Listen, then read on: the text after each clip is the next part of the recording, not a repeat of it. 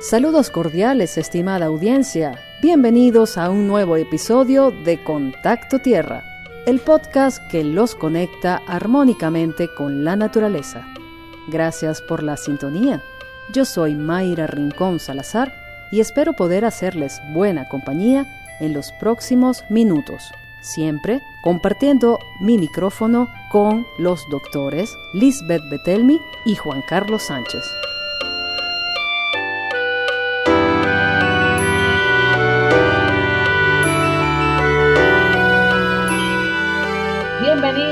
Bienvenidos queridos escuchas de nuestro podcast Contacto Tierra. Estamos muy felices de hacer este nuevo episodio en compañía de todos ustedes y también en un nuevo formato en la que afortunadamente eh, estamos aquí mejorando cada vez más para entregarles a ustedes un contenido de calidad y me tomo los minutos necesarios para agradecer a Samuel Ricardo por también facilitarnos esta plataforma de grabación. Bienvenidos mis compañeros, como siempre, de trabajo, Juan Carlos Sánchez y Lisbeth Betel. Un cordial saludo a todos los que nos escuchan y nos ven ahora. Muchas gracias, Mayra. Muy contenta de estar aquí nuevamente con todos ustedes con nueva información. Bien, hemos hoy eh, preparado un contenido bastante denso, pero muy importante para que nos em, conectemos con lo que pudiese significar una política de cambio climático para Venezuela, para nuestro país Venezuela. ¿Por qué queremos dedicar un programa especial para este tema? Porque Venezuela es un país sumamente susceptible al cambio climático. Ya quienes vivimos aquí hemos sufrido en carne propia en diferentes estados de Venezuela desastres climáticos que han resultado catastróficos. Y, por ejemplo, sin caer en demasiados detalles, eh, nombrar y recordar el deslave en Vargas, la crecida del río El Limón, eh, las inundaciones eh, en el Guasdualito, también en el Zulia, en Ciudad Bolívar, deslizamientos eh, de terrenos en Santa Cruz de Mora y Tobar en los Andes, que hay, wow, videos bastante espeluznantes de lo que sucedió en ese momento.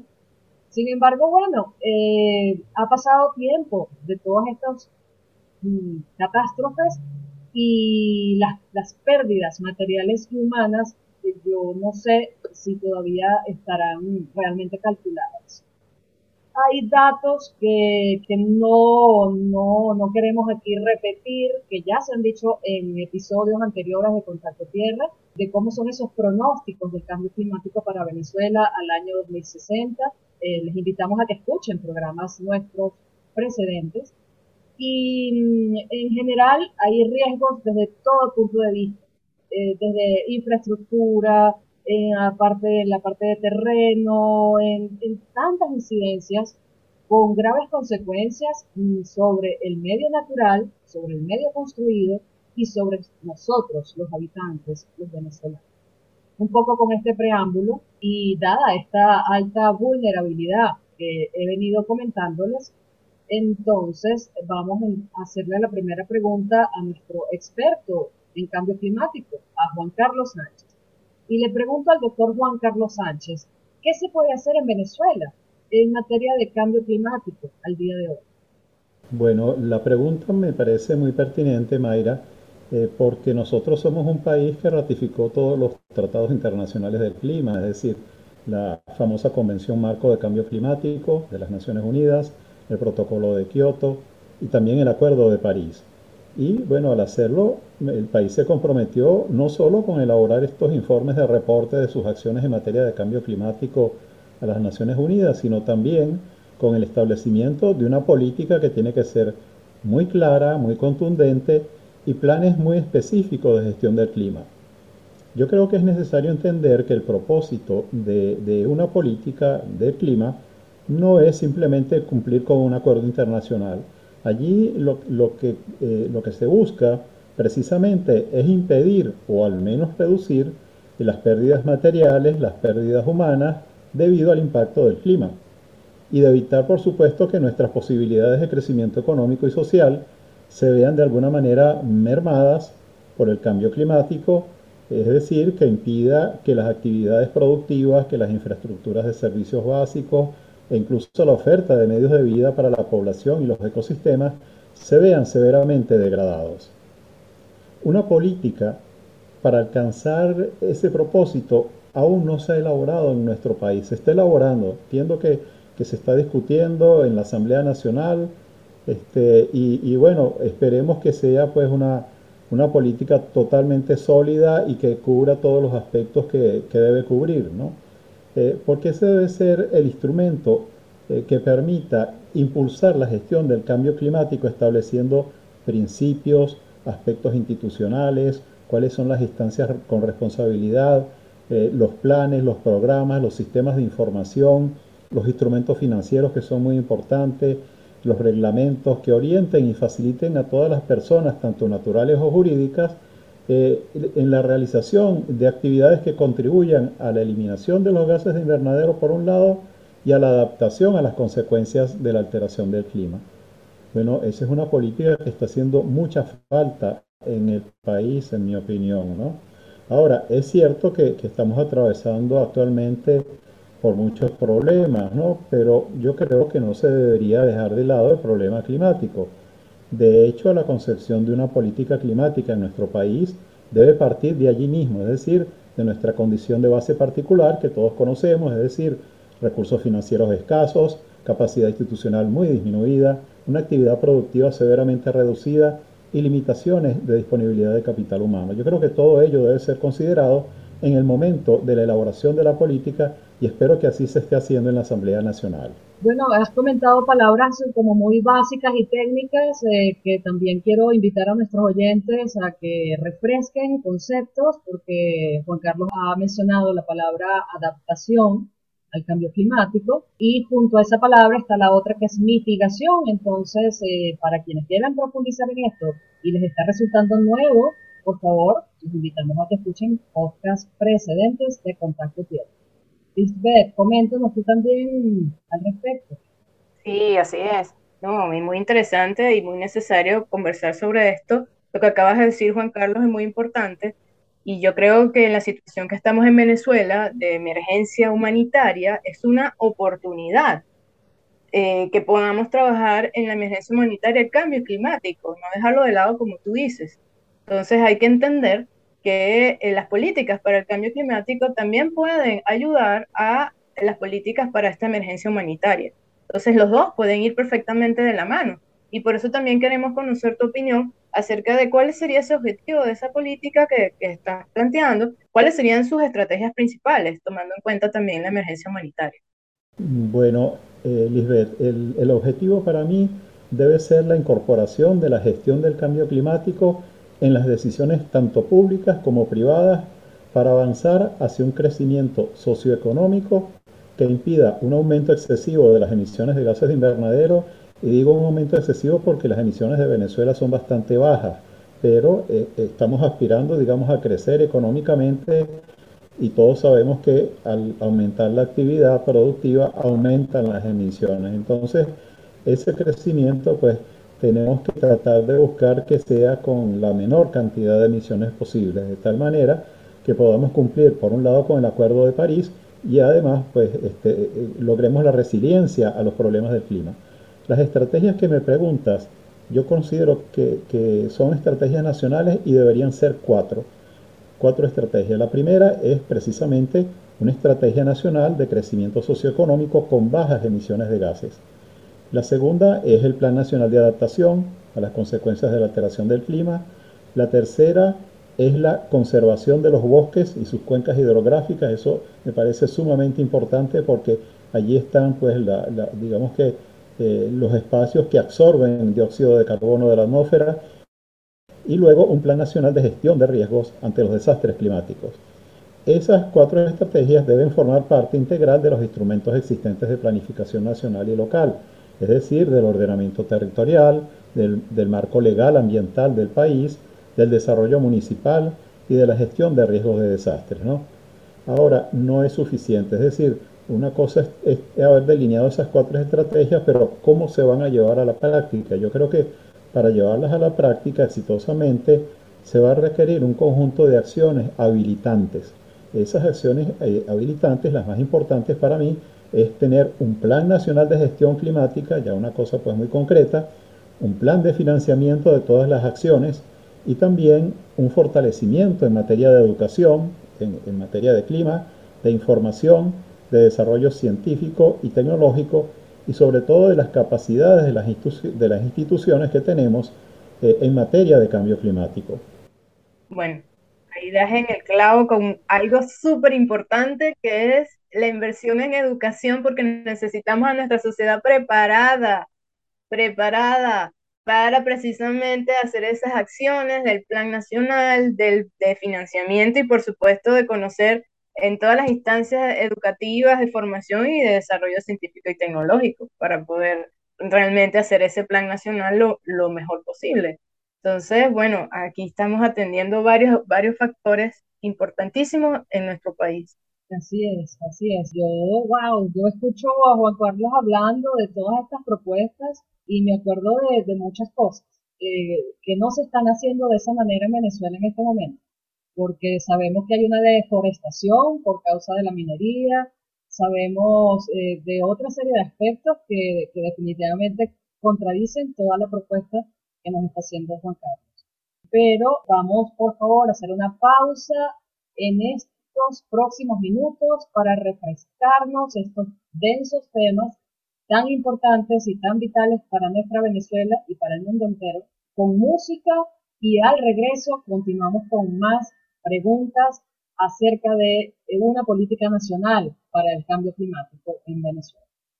Vamos ahora, les invito a disfrutar junto con nosotros del dúo Wagner y su interpretación de un vals peruano que lo interpretan los miembros del dúo Guama, Richard Bello y Michelle Peinato.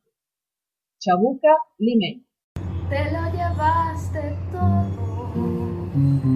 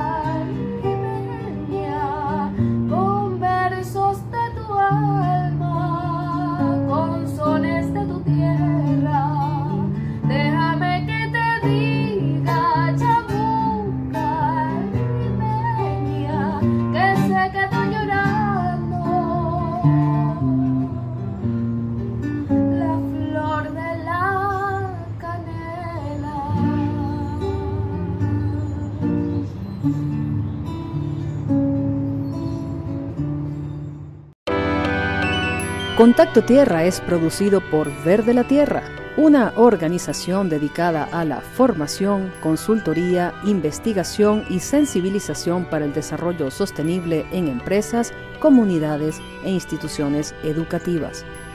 Verde la Tierra aborda los requerimientos de sostenibilidad de las organizaciones desde la comunicación, capacitación y psicología para el desarrollo sostenible Escríbenos a info@verdelatierra.com y solicita toda la información que requieras. Verde la Tierra, lo humano en la naturaleza. Estamos de vuelta con todos ustedes en nuestro podcast Contacto Tierra, que nos conecta con la naturaleza del desarrollo sostenible. Pueden acceder a muchísima más información de este podcast eh, si nos, siguen, por supuesto, por nuestras diferentes redes sociales, pero muchísima más información aún si se suscriben a nuestra lista base de datos a través de contacto tierra arroba verdelatierra.com. Y si se hacen fans, muchísimo más. Así que todos cordialmente invitados y no pierdan más tiempo. Hemos dejado temas eh, al aire que son súper importantes, como todas las propuestas de, que tendrían que contener para una estrategia principal, eh, para poder avanzar en un plan nacional en Venezuela para el cambio climático. Son demasiados temas, ¿ok? Son demasiados temas, pero eh, Lisbeth ha mencionado la importancia de la educación. También me acuerdo de una presentación que nos hizo el doctor Antonio Dilicio en, eh, cuando nos presentó este tema en la Alianza Climática Venezuela y nos, nos puso al tanto de una serie de aspectos que efectivamente no están mm, cubriendo con lo que tendría que ser una, una política nacional de cambio climático al día de hoy porque hay una cantidad de, mm, contribuciones nacionalmente determinadas que fueron, Juan Carlos, corrígeme, suscritas en el Acuerdo de París y que Venezuela hasta este momento no las ha cumplido, ¿verdad? Estamos en deuda. Entonces, en, en lo que nos has comentado de la estrategia nacional de, un crecimiento con bajas emisiones de gases de efecto invernadero, para ver si podemos resumir en este aspecto específico qué podemos hacer.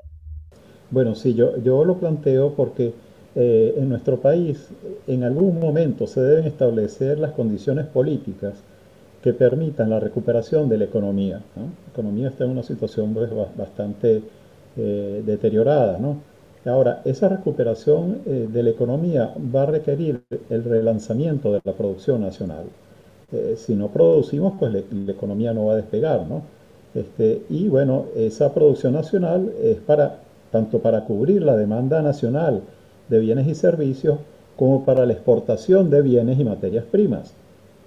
Ahí eh, es precisamente donde se atraviesa el cambio climático, porque el problema del cambio climático va a conducir a que los mercados van a exigir bienes producidos con bajas emisiones de gases de invernadero. De tal manera que si no producimos esos bienes para la exportación con bajas emisiones, no vamos a poder exportar. Por eso es que es importantísimo, ¿no? Y es allí donde confluye este, tanto la política de cambio climático como el despegue económico del país, ¿no?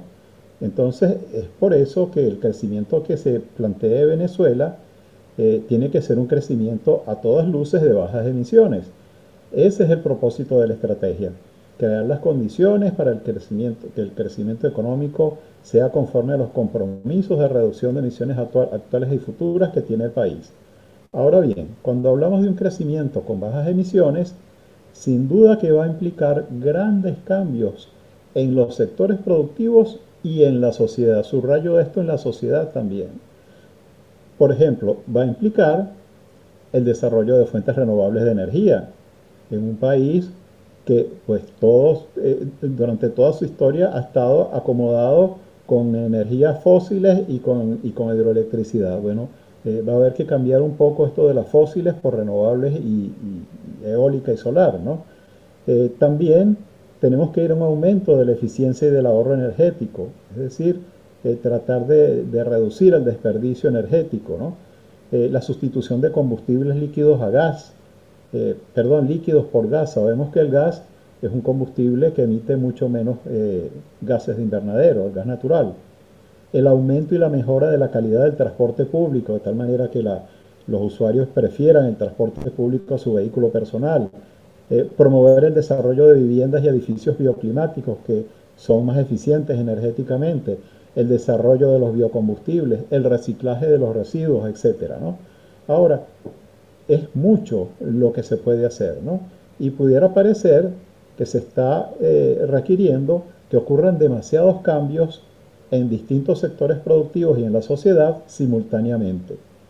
Pero Venezuela puede beneficiarse de las experiencias de otros países y aprovechar las oportunidades que se van a generar considerando que estamos entrando tardíamente en la transición hacia una economía de bajas emisiones, porque prácticamente todos los países, casi todos ya lo están haciendo. Entonces, tenemos que aprovechar esas, esas experiencias que ya se tienen. Ahora, sin duda que es una estrategia que ha de ser sectorizada y focalizada en los sectores que más generan emisiones a escala nacional. ¿Cuáles son esos sectores?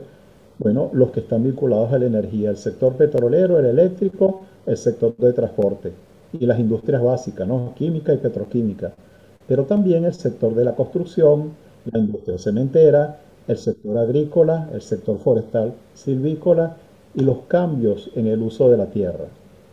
Por ejemplo, en el sector petrolero hay varias opciones para, para reducir las emisiones.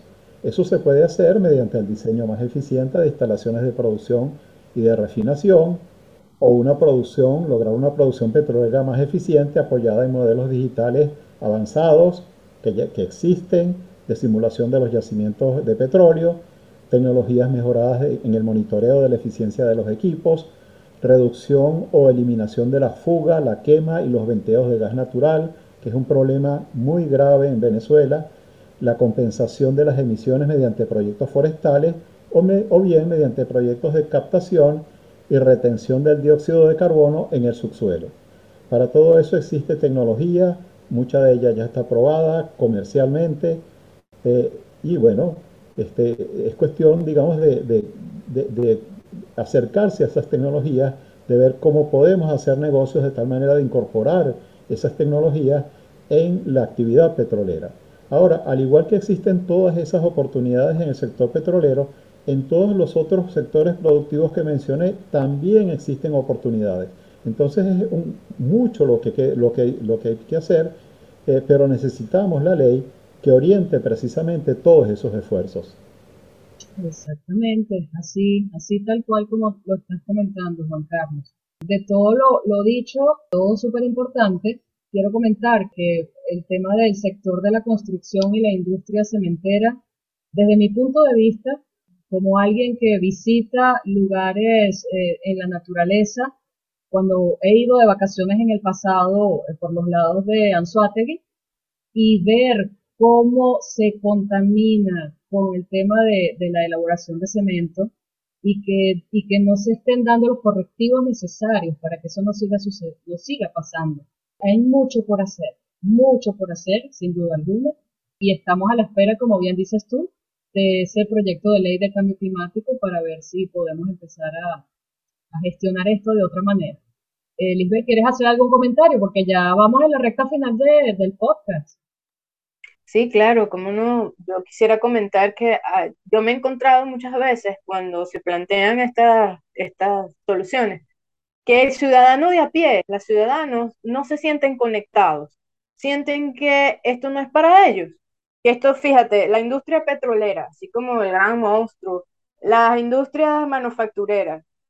Entonces, yo creo que, eh, y en eso estamos, y para eso los invitamos a hacerse fan, para que vean que sí tiene mucho que ver. El ciudadano de a pie tiene que aprender, primero, que esa industria está, eh, no, no, tiene dos patas y se maneja sola, está hecha de personas. Es decir, es un cambio educativo y cultural porque quienes toman las decisiones somos las personas. Quienes tomamos las decisiones de cambiar el rumbo o de eh, implementar un plan nacional, pues somos las personas, en nuestra cultura, lo que queremos hacer.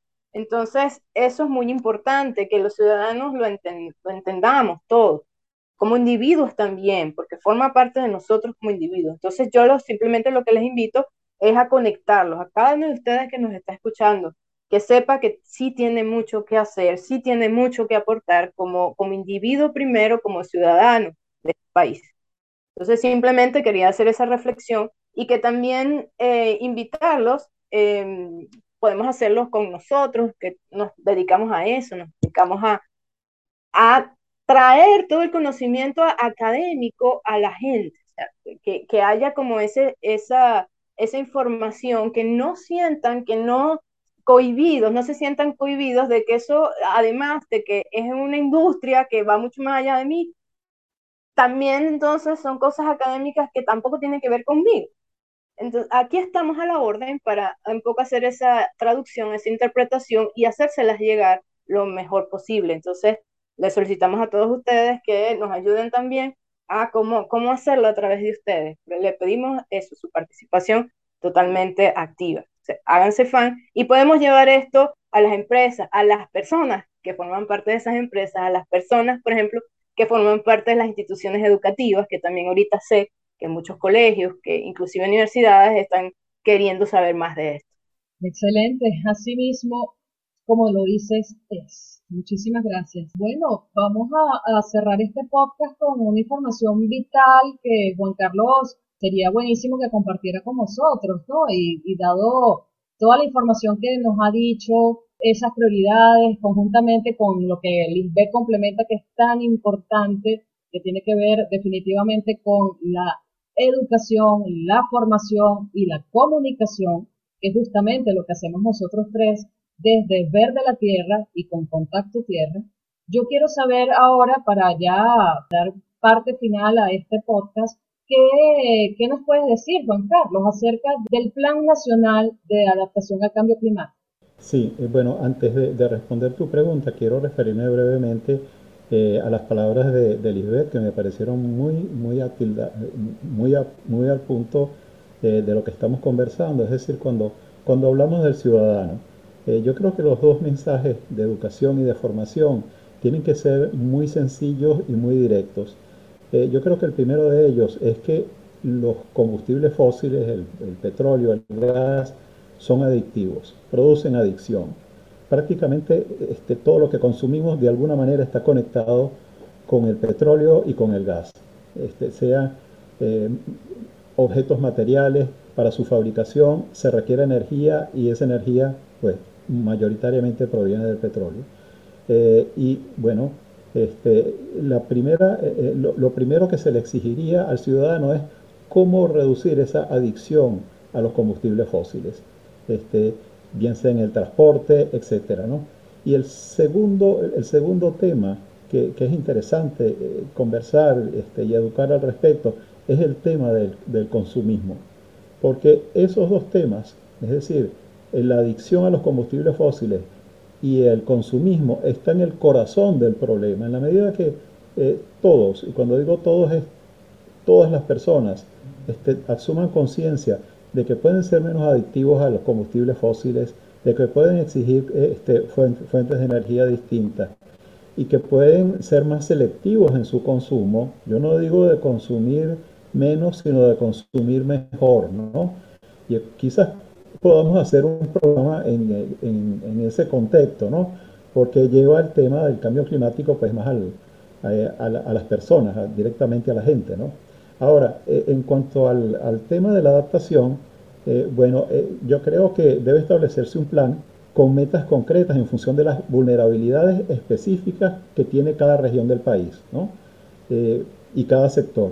Por ejemplo, algunas de las metas de ese plan podría ser para el sector agrícola el número de, de productores agrícolas capacitados en el uso de información agroclimática, de tal manera que pueda proteger mejor sus cultivos.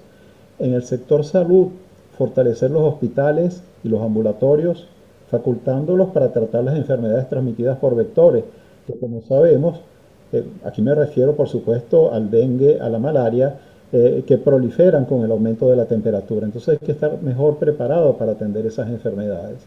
Y en cuanto a los recursos hídricos, pues por ejemplo, incluir la consideración del cambio climático en la gestión de las cuencas importantes, al menos las más, las más vulnerables, ¿no? Eh, yo creo que las medidas de adaptación son muchas también eh, y que las más prioritarias corresponden al sector de la agricultura porque de ahí es donde obtenemos nuestros alimentos, los recursos hídricos, el agua es necesaria, es fundamental, y la salud. Esos son los, el conjunto de medidas eh, más importantes están en esos tres sectores, pero no se debe limitar allí porque hay también consideraciones de medidas para proteger la biodiversidad, para proteger los espacios urbanos y rurales, Lisbeth habló al principio del programa acerca de los problemas que hemos tenido con los derrumbes, con los deslizamientos de tierra, con las inundaciones, etc. Eh, y también medidas, eh, creo, son necesarias para el sector pesquero y para el sector turismo. Ahora, tanto las medidas de mitigación que mencionamos antes como estas de adaptación, insisto, son locales y por lo tanto deben ser, eh, deben implementarse eh, en un contexto de descentralización de las decisiones y de la ejecución de la política.